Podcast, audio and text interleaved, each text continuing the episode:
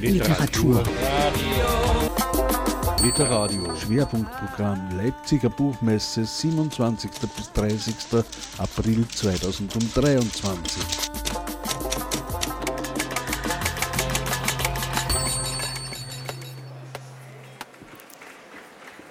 Willkommen bei Literadio bei der Buchmesse in Leipzig 2023 am Stand der IG Autorinnen und Autoren. Ich darf nun begrüßen Reinhard Wegert mit seinem Band Fast unglaublich, wahre Geschichten. Erschienen ist er bei Sisyphus in Klagenfurt. Reinhard Wegert, herzlich willkommen. Danke für die Einladung. Ich freue mich auf die Lesung und auf das, auf das Gespräch. Holzrahmen, Gartenzwerge, eine Tageszeitung oder eine Hobbitze. Insgesamt sind es 15 Ereignisse und dazugehörige Dinge, Gegenstände aus den jüngeren, äh, also aus der jüngeren österreichischen Zeitgeschichte. Äh, es geht um Ereignisse, die passiert sind zwischen 1964 und 2014 und die werden in Ihrem Buch in ein neues Licht gestellt. Wie auch schon in Ihren Stimmenromanen kommt auch hier die Methode zum Einsatz, indem Sie beteiligte Dinge davon erzählen lassen und ähm, jetzt würde ich gerne mal als erstes wissen, warum Sie diesen Weg gewählt haben. Welche Perspektiven tun sich denn dadurch auf, dass einfach äh, Dinge erzählen und nicht die Personen? Ja, also die, eine Alternative wäre ja auch, dass ich als Autor das alles erzähle. Ich wollte mich da nicht so sehr einmischen. Ich wollte diese Ereignisse, die merkwürdig, bemerkenswert oder auch äh, lächerlich oder dramatisch sind, von den beteiligten Dingen erzählen lassen. Und zwar deshalb, weil ich mich da als Autor ein bisschen heraushalten kann. Ich muss nicht meine Meinung, meine Bewertung äh, hineinschreiben. Ich lasse Dinge erzählen, ganz nach ihrer Fasson, die oft gar nicht die meine wäre. Und wenn man jetzt, jetzt nicht nur auf Sie als Autor sieht, sondern auch auf die Lesenden, welche Wirkungen soll denn bei diesen äh, damit erzielt werden? Ja, manchmal Mitleid vielleicht, mhm. manchmal Zorn, Verwunderung. Und ich glaube, das ist leichter zu erzählen, wenn nicht der Autor das dem Leser hineindrückt, sondern wenn der Leser, die Leserin das äh, selbst bewertet. Ich würde vorschlagen, dass Sie uns vielleicht gleich einmal eine dieser Episoden vorlesen, damit man mal eine Vorstellung hat, worum es da überhaupt geht oder wie sich das dann anhört. Ja, gerne. Also, das ist eine der Geschichten, die eigentlich äh, am weitesten zurückgeht. Spielt in Wien 1975. Und schon damals hat ein Verkehrsplaner der TU festgestellt, dass die Rolle der Autos in der Stadt hinterfragt werden sollte. Und er hat, woran sich vielleicht noch so mancher erinnert, äh, sogenannte Gehzeuge erfunden. Das sind Holzrahmen im Ausmaß eines Autos gewesen, die, die, man, die er dann mit Studenten bei einer Demonstration herumgetragen hat, zur großen Verwunderung und auch äh, Empörung äh, der sonstigen Verkehrsteilnehmer. Und da erzählt jetzt die Prozession, die da stattgefunden hat. Natürlich wunderten sich die Leute bei meinem Anblick, fragten sich wohl, was das solle. Eine Prozession vor der Technischen Uni am Karlsplatz, zwölf Fußgänger hintereinander, jeder einen waagrechten Rahmen um sich. Die Rahmen, vier Meter lang, zwei Meter breit, Kantholz verschraubt, schwebten in Bauchhöhe ihrer Träger, geschultert mit Gurten, über Kreuz vorn und hinten befestigt. Geplant war ich als Rundgang um die Uni herum, vorsorglich angemeldet als Demo. Dauer vielleicht eine Viertelstunde. Angeführt vom Professor, gefolgt von elf seiner Studenten, alle vom Institut für Verkehrsplanung der TU, ging es vom Haupteingang zuerst links durch den Resselpark, vorbei an der Büste eines Miterfinders des Automobils.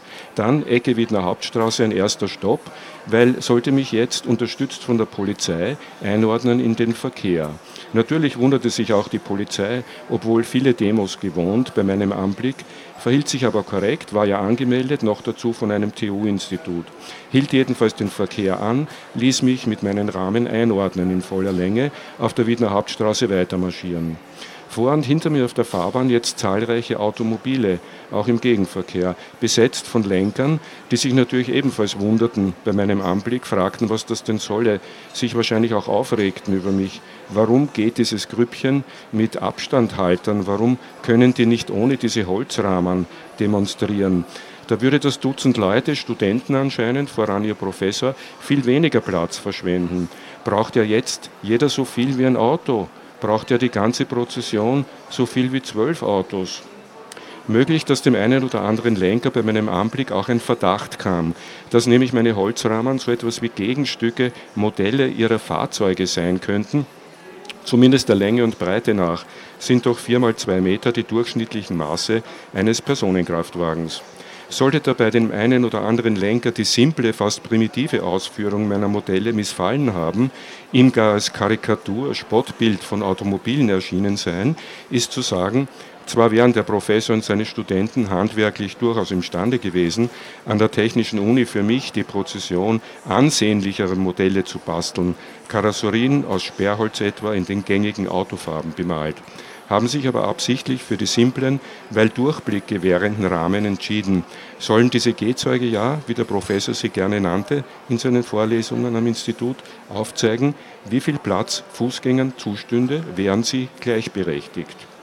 Bleibt allerdings fraglich, ob die Lenker der zahlreichen Automobile vor und hinter mir auf der Fahrbahn, auch im Gegenverkehr, meistens allein in ihrem Fahrzeug, diese Botschaft der Rahmen verstanden.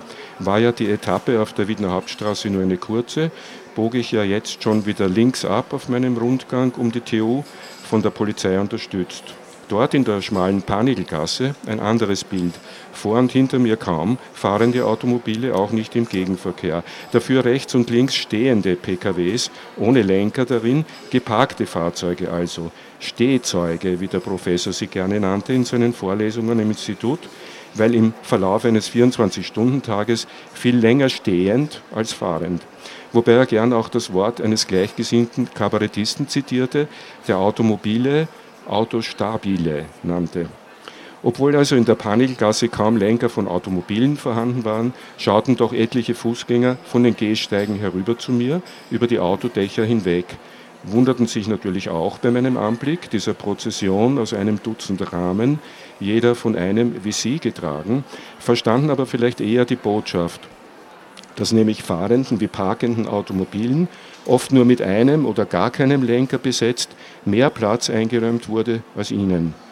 An der nächsten Ecke bog ich sodann von der Polizei unterstützt links ab in die Karlsgasse zurück zur TU. War somit diese erste Prozession wie geplant verlaufen, hatte kaum eine Viertelstunde gedauert, war mir aber natürlich klar, es würde noch vieler solcher Prozessionen bedürfen, auch an anderen Orten in Wien, wohl auch noch viel Zeit vergehen, bis die Botschaft der Rahmen in dieser Stadt verstanden keine Aufregung mehr auslösen würde.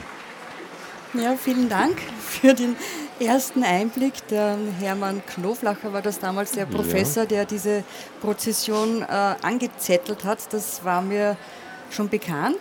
Aber es ist mir doch immer wieder mal passiert, dass ich dann nachrecherchiert habe und wie sich das dann auch tatsächlich äh, zugetragen hat, zum Beispiel bei der Lukona-Affäre oder auch wie die Bundeskanzler, die österreichischen, wer die waren ähm, ab 1945. Und man merkt auch, dass sie sehr gründlich, akribisch recherchieren und ähm, das alles auch Hand und Fuß hat. Wie wichtig ist Ihnen das auch, dass Sie jetzt in Verbindung mit den Geschichten und vor allem auch mit dem Blickwinkel auf die vermeintlichen Nebensächlichkeiten auch Wissen vermitteln? Ja, das möchte ich durchaus, weil diese Geschichten liegen ja teilweise schon viele Jahre zurück. Also manche, die jüngsten auch so zehn Jahre, die ältesten 40, 50 Jahre. Und sind wahrscheinlich vielen unter uns noch bekannt, aber nur mehr recht vage. Und äh, deswegen hier auch, werden hier auch Informationen zusätzlich geboten, äh, um das Ganze halt äh, näher zu näher zu vermitteln, äh, auch teilweise groteske Aspekte. Äh, um die geht es mir eigentlich auch äh, darin, nicht nur um das Faktische. Aber natürlich sind alles, wie der Untertitel des Buches ja sagt, wahre Geschichten. Das Buch heißt Fast unglaublich. Das ist also ein Hinweis darauf, dass man sich wundert manchmal bei diesen Sachen, dass die wirklich passiert sind. Aber der Untertitel Wahre Geschichten weist darauf hin, das war alles wirklich so. Ja. Auffällig ist auch, dass Sie eine ganz eigene Sprache äh, verwenden oder diese gegenständlichen Ich-Erzähler eine ganz eigenwillige Sprache sprechen oder vielmehr deren Satzstellung, kann man eigentlich sagen. Wie oder warum ist denn das entstanden? Ja, also wenn man Literatur schreibt, glaube ich, muss man, soll man sich abgrenzen vom Journalismus. Und das war in dem Fall besonders äh, wichtig, weil ja alle diese Geschichten, die passiert sind, auch schon einmal irgendwann journalistisch aufbereitet wurden. Äh, der Knoflacher mit dem Gehzeug vielleicht noch am wenigsten, aber andere Affären wie die Lukona oder ja, äh, sehr, sehr stark äh, ausgiebig journalistisch aufbereitet wurden und da muss man sich natürlich literarisch abgrenzen. Noch dazu zum Beispiel durch die Wortstellung und es muss ja Belletristik, Literatur nicht klingen wie ein Deutsch-Schulaufsatz, also die Freiheit möchte ich mir schon nehmen. Es handelt sich eben um Geschichten, die seinerzeit ordentlich Staub aufgewirbelt haben, die sehr medienpräsent waren. Und sie bewegen sich eigentlich bevorzugt in den Gebieten so Protestaktion oder Politik, äh, Verkehrsmittel haben jetzt eben auch schon das Beispiel gehabt. Welche Geschichten ziehen Sie denn da besonders an und wie gehen Sie dann vor beim äh, Personifizieren dieser Gegenstände? die das dann eben schildern. Ja, ich glaube, ein Grundmuster ist schon, dass eine gewisse Gesellschaftskritik beabsichtigt ist. Das ist mir einfach in die Wiege gelegt, wäre übertrieben, aber ich sehe mich als alt 68 und das war der Generation, die äh, Gesellschaftskritik äh, betrieben hat. Und wenn ich jetzt äh, schreibe über solche Sachen, äh, suche ich schon diejenigen aus, die äh, ja, zeigen, dass nicht alles Paletti ist in unserer Gesellschaft und manches eben kritikwürdig. Wir hatten jetzt an sich äh, die nächste Episode vorgesehen, aber ich würde jetzt vielleicht ans Ende verschieben, äh, äh, wenn wir auf die Uhr schauen. Und ähm, möchte jetzt noch auf einen anderen Punkt kommen, nämlich Namen werden ja keine genannt. Die Beschreibungen machen es aber sehr eindeutig, um wem es da überhaupt geht oder wo das war. Ist das auch so ein Teil dieser Dinge-Methode, dass die Namen, Orte mehr oder weniger weggelassen werden? Ja, die Dinge, wenn man sie personifiziert sieht, wüssten wahrscheinlich schon, um welche Personen und Orte es geht. Aber wie gesagt, das ist wieder eine Abgrenzung zum Journalismus, wo die Namen und Orte verpflichtend vorkommen müssen. Äh, und ich glaube, es macht auch dem Leser, der Leserin Spaß, kurz nachzudenken, warte mal, wer, wer ist da gemeint? Aha, ja, ich glaube, ich kann mich erinnern. Oder wenn nicht, ich, ich schaue mal nach, wer das eigentlich war. Also das ist ein Mehrwert an, an Recherche, den ich dem Leser überlasse. Ich würde jetzt um die nächste Leseprobe bitten, und zwar geht es da um Gartenzwerge. Und zwar um tausende Gartenzwerge. Und der Titel der äh, Story ist Die Vermehrung der Zwerge. Also da bedarf es ja dann nicht wirklich mehr Namen. genau. Ja, die Geschichte heißt Die Vermehrung der Zwerge und spielt vor circa neun Jahren in Vorarlberg. Die ist vielleicht weniger bekannt, aber vom, vom äh, grotesken Gehalt her durchaus also, äh, geeignet, in dieses Buch aufgenommen worden zu sein. Da hat ein Landespolitiker im Wahlkampf stehend äh, beschlossen, statt der üblichen Dreieckständer Gartenzwerge zu verwenden, die ein, eine Fahne hochhalten, wo sein Name draufsteht. Das hat er versucht, das ist nicht wahnsinnig gut gelungen. Ich lasse diese Gartenzwerge selber erzählen.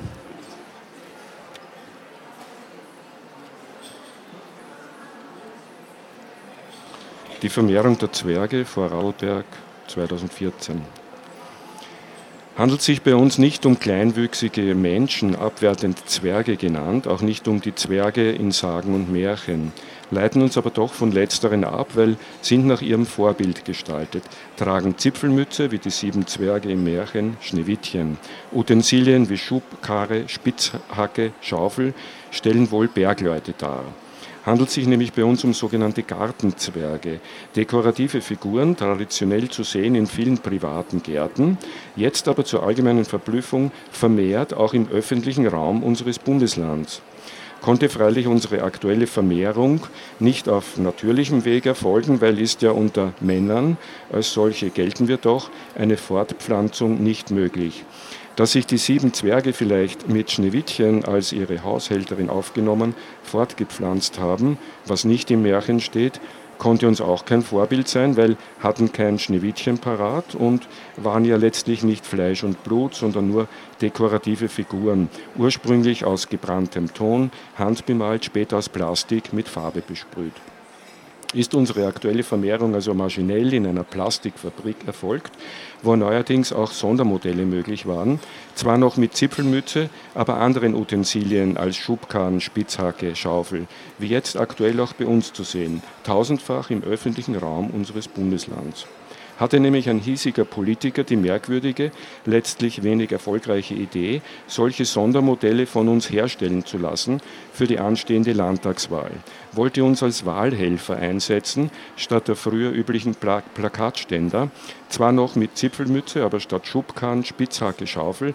ein kleines Schild hochhaltend mit seinem Namen wurden dann tatsächlich tausendfach vermehrt, nicht mehr aus gebranntem Ton natürlich und handbemalt, sondern maschinell in einer Plastikfabrik mit Farbe besprüht, waren dann vor der anstehenden Landtagswahl tatsächlich tausendfach statt der früher üblichen Plakatständer zu sehen im öffentlichen Raum unseres Bundeslandes, hielten Schilder hoch mit seinem Namen erklärte uns der Politiker zu seinen Wahlhelfern mit der Begründung, dass wir bzw. unsere Vorbilder im Märchen Schneewittchen die ersten Arbeiter gewesen seien, siehe Schubkarren, Spitzhacke, Schaufel.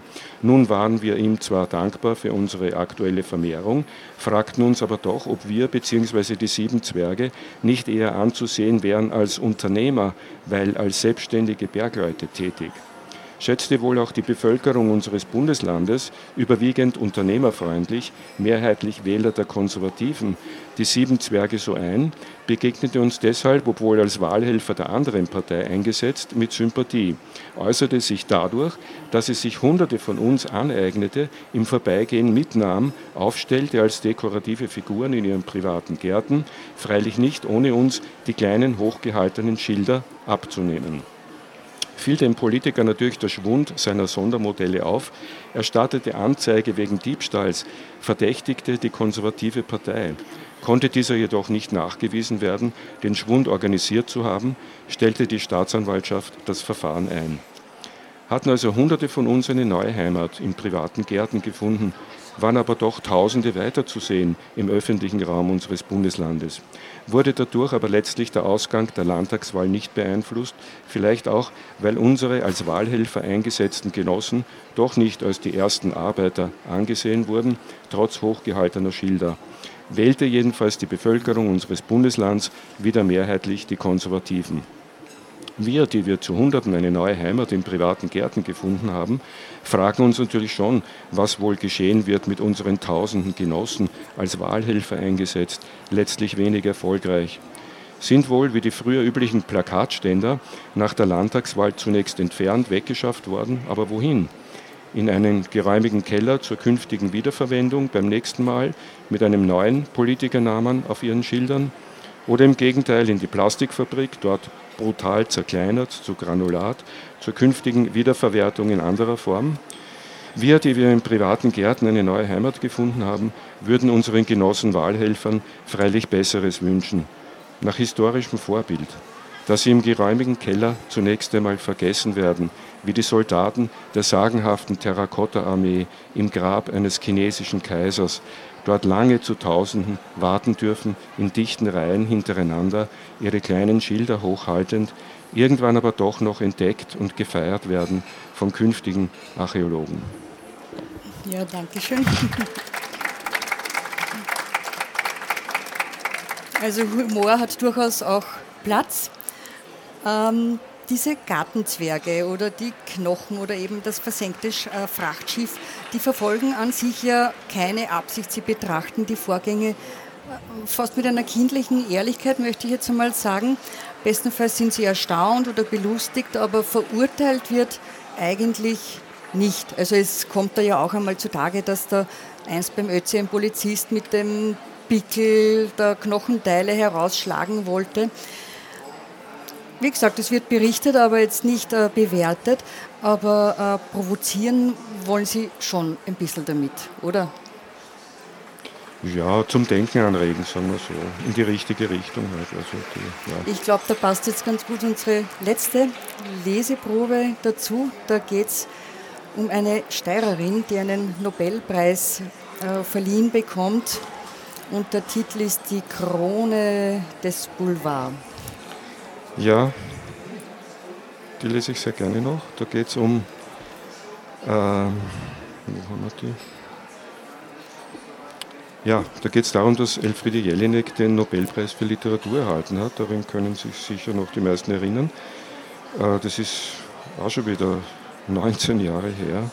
Und äh, es geht darum, wie die größte österreichische Tageszeitung darauf reagiert hat. Die ist, weil wir da in Leipzig sind, falls jemand äh, von hier ist, vergleichbar mit der Bildzeitung, also ein Boulevardblatt. Und die hat sehr zurückhaltend äh, darauf reagiert, auf diesen an sich doch tollen Preis.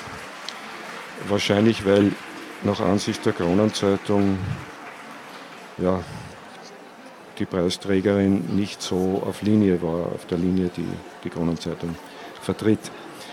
Äh, Krone des Boulevards, Stockholm und Wien 2004. Hm. Es spricht die Kronenzeitung. Was hätte ich bitte sonst machen sollen? Es ist nicht anders gegangen. Weil als größte Boulevardzeitung des Landes bin ich meinen Lesern verpflichtet, sage ihnen, was sie einander selbst sagen würden, zu Themen aus ihrer eigenen Welt. Kultur, gar Literatur hat dort wenig Platz, also auch nicht bei mir, jedenfalls nicht auf Seite 1. Dort künden meine Schlagzeilen nicht selten empört vom Benzinpreis zum Beispiel, der schon wieder steigt, vom Rauchen in den Lokalen, das schon wieder eingeschränkt wird, von Problemen mit den Migranten. Solche Meldungen sind mir jederzeit auch Doppelschlagzeilen wert mit zwei Zentimeter Lettern zur Genugtuung meiner drei Millionen Leser. Dank ihrer Zahl bin ich sogar relativ gesehen eine der größten Zeitungen der Welt, hat das Land doch nur acht Millionen Bewohner. Manchmal künden meine Schlagzeilen auf Seite 1 aber auch von etwas Positivem, sind nicht empört, bediene damit den Hang meiner Leser zum Patriotismus, geht dann um Landsleute, die international erfolgreich sind, meistens Sportler. Das freut meine Leser, da können sie stolz sein, weil ein Einheimischer, gleichsam einer von ihnen, Frauen sind eher selten darunter, weltweite Anerkennung bekommt. Der Skirennläufer zum Beispiel, der eine Goldmedaille gewann, bekam natürlich bei mir eine Doppelschlagzeile auf Seite 1. Der Autorennfahrer, der Weltmeister wurde, zwei Zentimeter Lettern. Auch ein Politiker ausnahmsweise zum Generalsekretär der Vereinten Nationen gewählt, erhielt ein Bild auf der Titelseite. Solchen Einheimischen, international erfolgreich, weltweit anerkannt, halte ich übrigens auch die Treue, wenn es um Rückschläge gibt in ihrer Laufbahn, passiert dem Skirennläufer zum Beispiel, der die Goldmedaille gewann, später ein Horrorsturz mit Flug ins Fangnetz, bekommt er trotzdem, ein wenig auch deshalb, wieder eine Doppelschlagzeile auf Seite 1. Passiert dem Autorennfahrer, der Weltmeister wurde, später ein Horrorunfall, gefolgt von einem verbrannten Gesicht, erhält er trotzdem, ein wenig auch deshalb, erneut seine zwei Zentimeter Lettern gerät der Politiker einst zum Generalsekretär der Vereinten Nationen gewählt, nachträglich in Gefahr, seinen guten Ruf zu verlieren, erhält er weiterhin, jetzt erst recht, ein Bild auf der Titelseite, wenn er als Bundespräsident kandidiert. Hat sich jetzt aber mir, Krone des Boulevards, unlängst eine heikle Frage gestellt. Wie darauf reagieren, dass plötzlich eine einheimische, weltweite Anerkennung bekommt, auf die meine Leser vielleicht gar nicht stolz sein wollen, bei der ich den Hang meiner Leser zum Patriotismus wahrscheinlich gar nicht bedienen würde, widmete ich ihr eine Schlagzeile auf Seite 1, weil sie sich vielleicht gar nicht freuen würden darüber, dass ausgerechnet diese Einheimische nicht wirklich eine von ihnen international erfolgreich ist. Ist nämlich die betreffende Frau erstens weder Skifahrerin noch Autorennfahrerin, dem Sport gegenüber sogar negativ eingestellt, war zweitens auch dem Politiker gegenüber, der mit meiner Hilfe doch noch Bundespräsident wurde, negativ eingestellt. Und habe drittens zugegebenermaßen ich selber, Krone des Boulevards, meine Leser seit Jahren gewarnt vor ihr haben nämlich mein täglicher Kolumnist und mein Hausdichter diese Frau, eine Schriftstellerin, oft genug bezeichnet als Nestbeschmutzerin, die das Land, in dem sie selber lebt, kritisiert, vor allem wegen dessen Vergangenheit, genauer der Nazizeit. Wer aber will darüber noch reden? Meine Leser sicher nicht und wenn, dann wahrscheinlich anders als Sie. Jetzt aber hat plötzlich genau diese Schriftstellerin den Nobelpreis für Literatur bekommen. Was muss sogar ich zugeben als Krone des Boulevards doch irgendwie herankommt an die Goldmedaille des Skirennläufers, den Weltmeistertitel des Autorennfahrers, vielleicht sogar an die Wahl zum Generalsekretär der UNO. Wie also darauf reagieren? Eine Schlagzeile auf Seite 1, gar eine Doppelschlagzeile oder zwei Zentimeter Lettern kamen natürlich nicht in Frage, aus Rücksicht auf meine Leser. Diesen unerwarteten Nobelpreis ganz zu verschweigen, kam aber auch nicht in Frage, weil alle anderen Tageszeitungen des Landes, von der Auflage her freilich nicht mit mir zu vergleichen, glaubten, prominent berichten zu müssen. Meine Lösung sah dann folgendermaßen aus. Zwar auf Seite 1, aber klein und ganz unten zwischen zwei kleinen Werbeanzeigen ein Kästchen mit der Kurzmeldung, dass eine Steirerin den Nobelpreis bekommen habe. Entspricht er den Tatsachen, stammt die Schriftstellerin doch aus der Steiermark. Das Gute an der Formulierung komme auf Seite 1 ohne den Namen aus und ohne die Gattung. Der Name der Steirerin, auch die Gattung Literatur, beides leider nicht ganz zu verschweigen, stehen dann erst viel weiter hinten im Blatt, aber auch dort nicht in der Überschrift, die lautet nämlich die Entscheidung sei mutig gewesen, also unerwartet, wahrscheinlich sogar hinterfragbar, somit auch verkraftbar für meine drei Millionen Leser.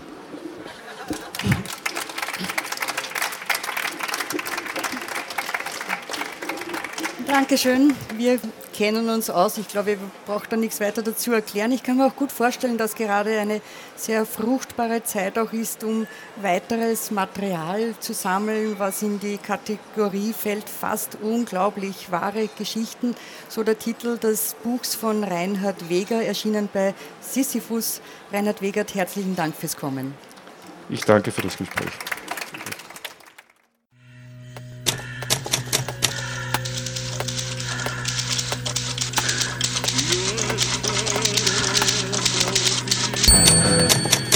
Literatur.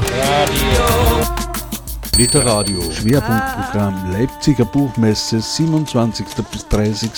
April 2023. Detailinfos, Programm und Webradio auf www.literadio.org. On Air zu hören bei Bürgerradios in Österreich, Deutschland und der Schweiz.